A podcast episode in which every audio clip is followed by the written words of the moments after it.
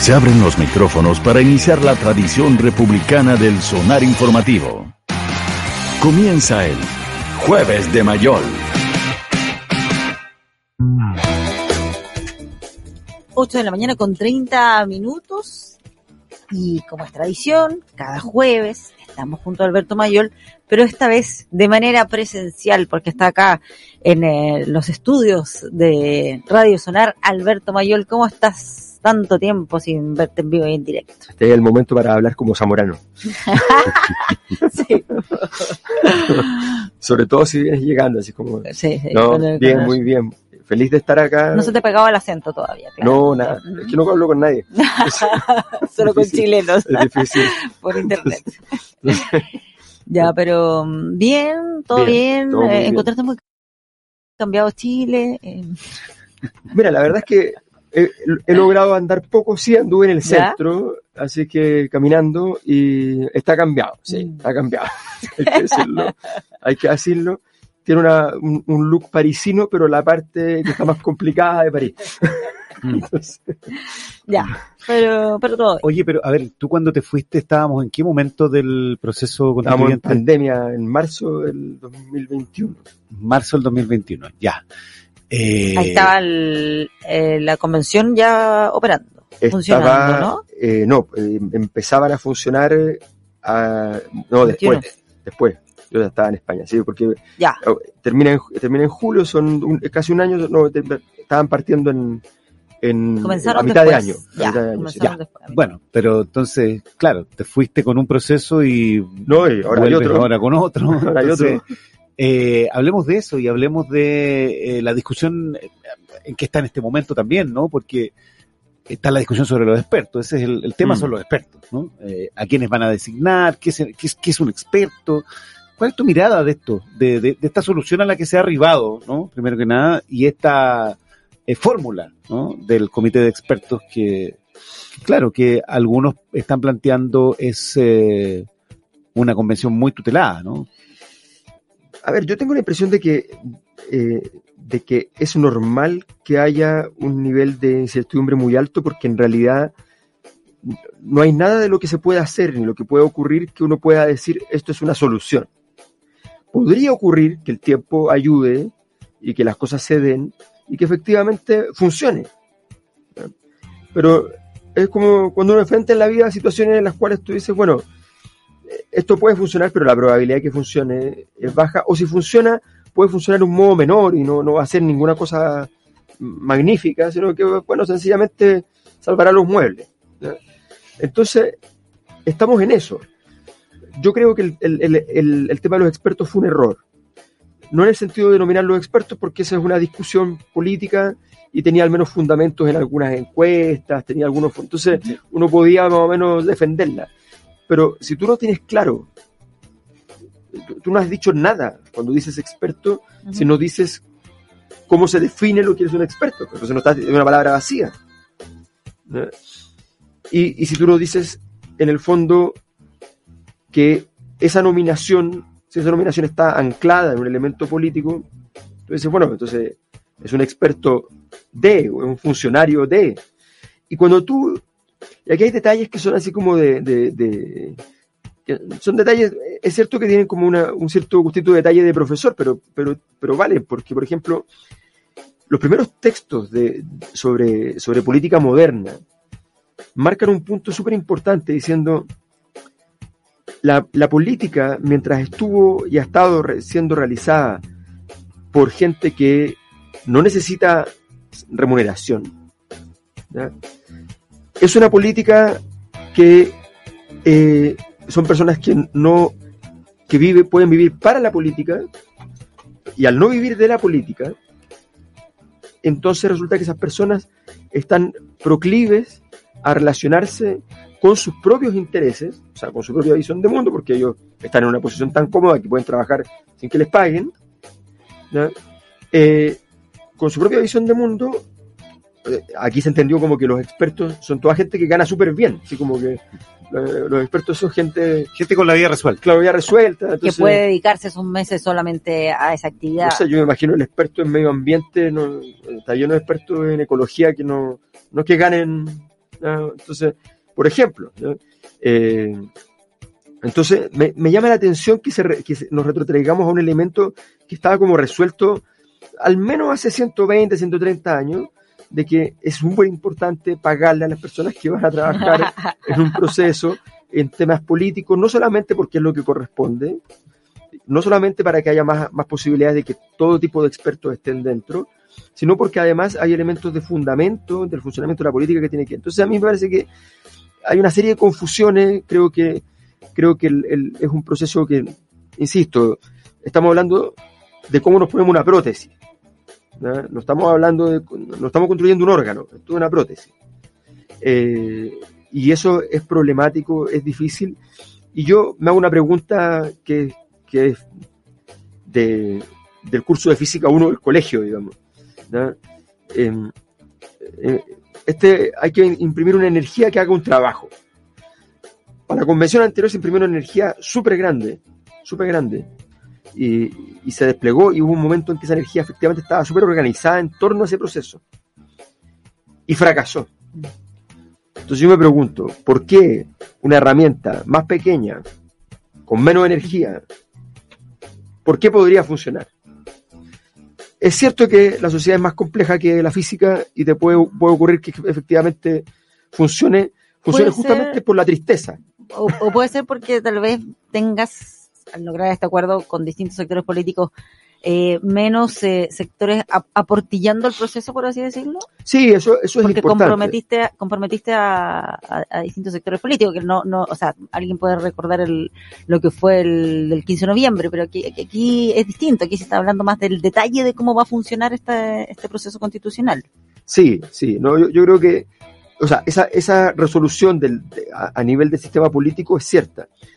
El, el- tu riesgo es otro, tu riesgo es que, es que en el fondo, eh, el, hoy día el estímulo de los, del sistema, dentro del sistema político, el estímulo no de los partidos, los partidos están tratando de ordenarse, pero adentro de los partidos, cada liderazgo entiende que dada la crisis puede llegar súper lejos. Mm. O sea, que, por decirlo así, y en política pasa mucho esto, que puedes pasar de concejal a presidente. ¿no? ¿no? Entonces, todos juegan sus cartas. ¿no?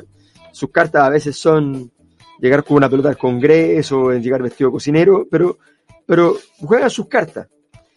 Y, y en ese juego de las cartas, ¿no? Eh, porque a veces funciona, porque también existió el Naruto y el Naruto funcionó, o sea, ¿entiendes? O sea, no- no es- entonces, entonces, claro, cuando en medio de este juego, no va a faltar que a los dos meses, si es que la energía del proceso no es tan bonita, no es tan hermosa, algunos de los que están en, en el- en el proceso de redacción, de repente miren y, y- digan, aquí puedo dar un buen golpe, generar una crisis, generar un problema y ganar mucho personalmente.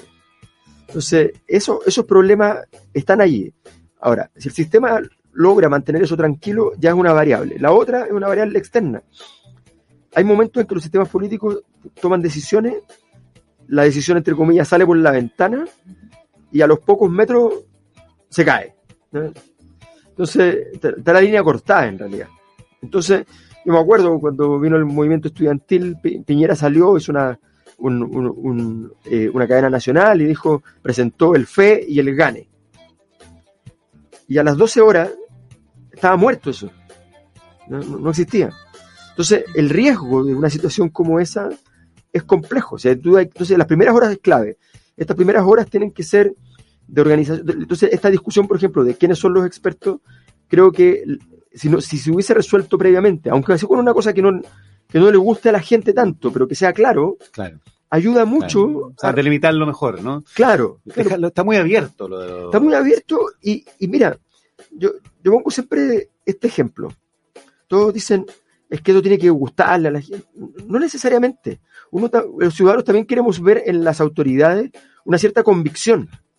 O sea, el, el tipo mejor evaluado lejos, hace muchos meses en Chile, es un tipo que fue y le dijo a todos los chilenos, recién siendo ministro, le dijo, mire, yo no estoy de acuerdo con usted. Y yo no lo voy a hacer porque no estoy de acuerdo y estoy, y soy, estoy seguro de que es un error. No estoy de acuerdo con los retiros, Marcel. Mario Marcel los retiro. Y yo no lo voy a hacer. Si me obligan voy a tener que inventar alguna cosa, pero yo no lo quiero hacer. Y lo quiero decir con toda claridad. Y cuando la gente miró dijo, oye, este gallo cree en lo que dice. Está diciendo lo que él piensa, cree en lo que, en lo que piensa.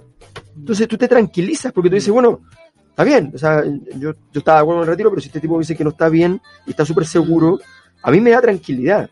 Cuando yo empiezo a decir, mire, entiendo lo que usted me está diciendo, la verdad es que, a ver, es que esto no es tan así. Entonces, es cierto que esto es un riesgo, pero si lo hacemos de una determinada manera y empiezas con eso, la gente dice, ah, chuta, este gallo, no, no, no, ¿en qué cree?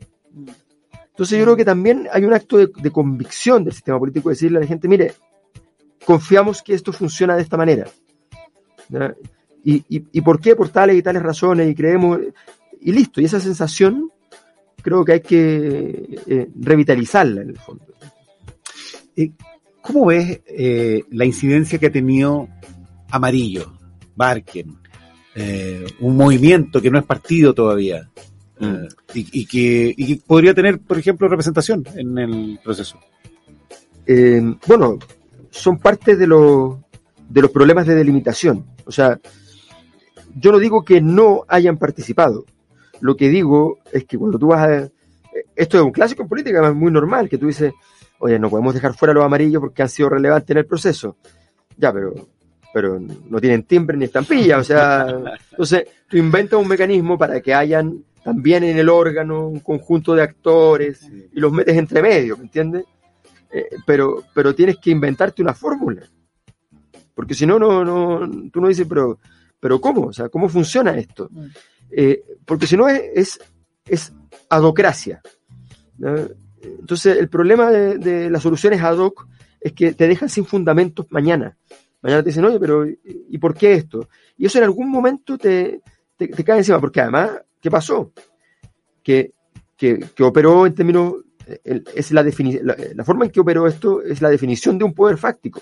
O sea, es un poder que en la mesa no estaba el primer día, que aparece el, el- del último día menos cinco, ¿ya? Eh, entonces aparece cinco días antes de que termine el proceso, ¡pum! y ganan la negociación.